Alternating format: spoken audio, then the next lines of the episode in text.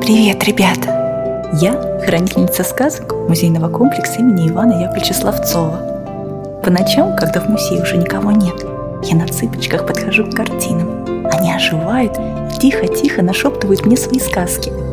Я прислушиваюсь, и даже знакомые волшебные истории звучат по-новому. Все, что мне рассказывают картины, я записываю в большую книгу сказок. Сегодня я расскажу сказку о картине «Урок пряжи», ее написал художник Григорий Мясоедов. Эта картина находится в музейном комплексе имени Ивана Яковлевича Славцова. Жил-был мальчик по имени Гриша. Фамилия его была Мясоедов. Жил он в селе Паньково Тульской губернии. Семья у Гриши была большая. Мама, папа, два брата, сестренка и бабушка. Взрослые хозяйством занимались, а дети им помогали. То пол подмести нужно, то посуду помыть и дрова натаскать. Но не забывали ребята и грамоте учиться. Глава семейства, Григорий Андреевич, очень хотел, чтобы ребята в люди вышли, поэтому порой сам с ними занимался науками. Дружно жили и работали тоже дружно. Из всех членов семьи дети очень любили бабушку. На любую ее просьбу откликались. Дело было поздней осенью. Деревья сбросили листву в ожидании зимних нарядов. Ветер становился холодным. Небо все чаще было тяжелым и как бы лежало на верхушках деревьев. В этот день на улице стоял легкий морозец. Бабушка собиралась выйти во двор, чтобы снять постиранное белье и занести его в избу. Только она вышла за порог дома, как вдруг увидела внучат, Гришку да Катеньку. Они пришли к ней в гости. Мороз невелик, да стоять не велит. Давай, Катенька, скорее сними белье, чтобы руки совсем не озябли. А ты, Гришка, сбегай-ка за дровишками. В печку подложить нужно, сказала бабушка. Прошло время. Гришка был уже в избе. Вот послышались шаги, дверь скрипнула и отворилась. В избу пошли бабушка и внучка. «Катенька, рукавички сымай и беги скорее к печке», руки отогрей», – заботливо сказала бабушка и продолжила. «Гришка, сейчас на улице уже снег срывается. По примете, если сегодня холодно, вся зима холодная будет». Гришка кивнул в ответ головой, и на его лице появилась улыбка, но не от того, что скоро еще будет холоднее, а от того, что зима уже у порога, а зимой они с Катенькой точно накатаются с горок, будут играть снежки и лепить снежных баб. Тем временем Катенька согрелась и подбежала к бабушке, обняла ее и спросила, «Папуля, а чем это так вкусно пахнет?» «Это я шанежек давеча напекла. Сейчас чай будем пить». Тут все вместе стали накрывать на стол.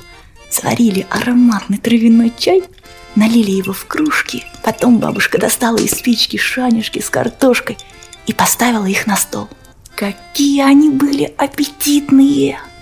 Даже котенок спрыгнул с теплой печки и давай ластиться, чтобы его угостили.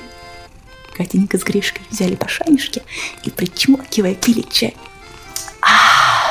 Как было вкусно! По всей избе разносились ароматы разнотравья и выпечки. Дрова в печке потрескивали. Так все почаевничали, а потом Гришка, как печной сторожевой – Пошел за печкой смотреть, за огнем поглядывать и травишки вовремя подкладывать. А бабушка достала прялку, интересную такую. У нее было два рога, как у козы. Такую прялку в народе называли рогатой. Присели бабушка с Катенькой на скамью. Бабушка достала веретено и пошла работа. Левой рукой она начала вытягивать из пышного и мягкого пучка шерсти тоненькую ниточку, а правой крутить веретено – Веретено крутилось и жужжало. Пела свою песенку. Катенька прислонила голову к бабушкиному плечу.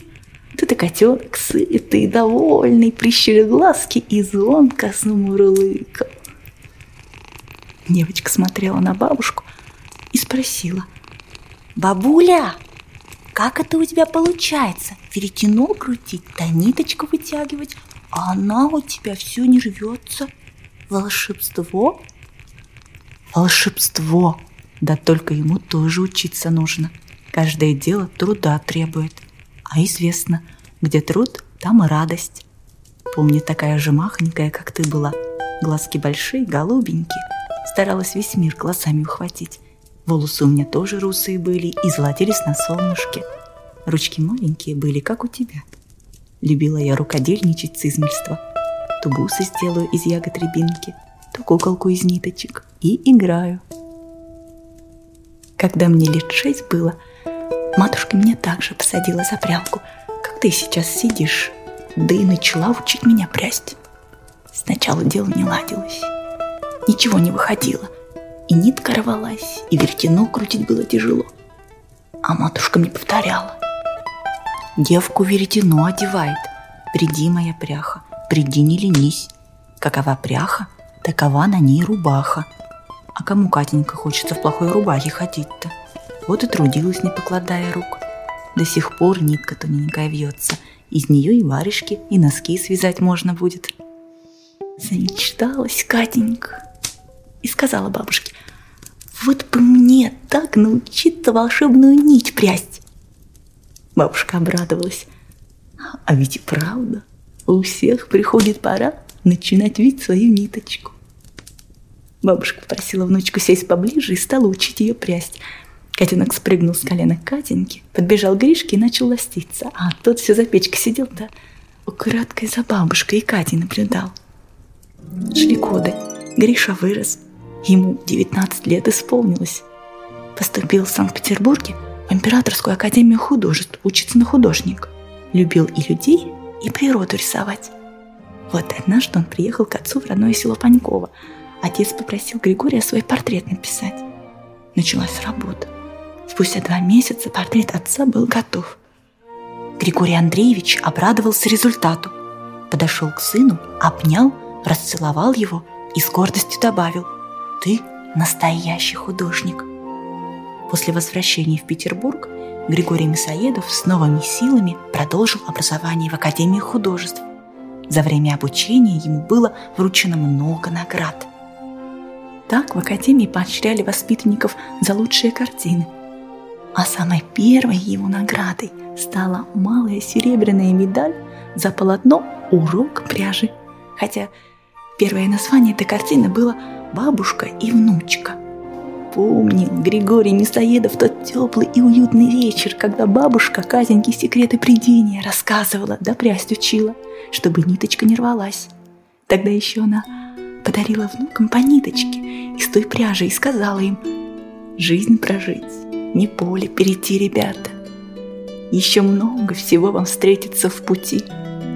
Вы уж мне поверьте, не понаслышке знаю. Уж сколько моя ниточка вьется, а все не рвется. А у вас она только начинает виться, свой путь ищет. Григорий Мисоедов хранил эту волшебную ниточку всю свою жизнь и верил, что она-то его к живописи и привела. Стал он выдающимся художником –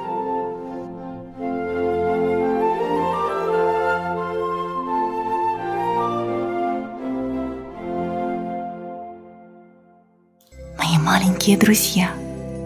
Я с нетерпением жду нашей следующей встречи. А теперь давайте скорее закроем глазки. Пусть ваш сон будет таким же волшебным, как сказки в музейном комплексе имени Ивана Яковлевича Славцова.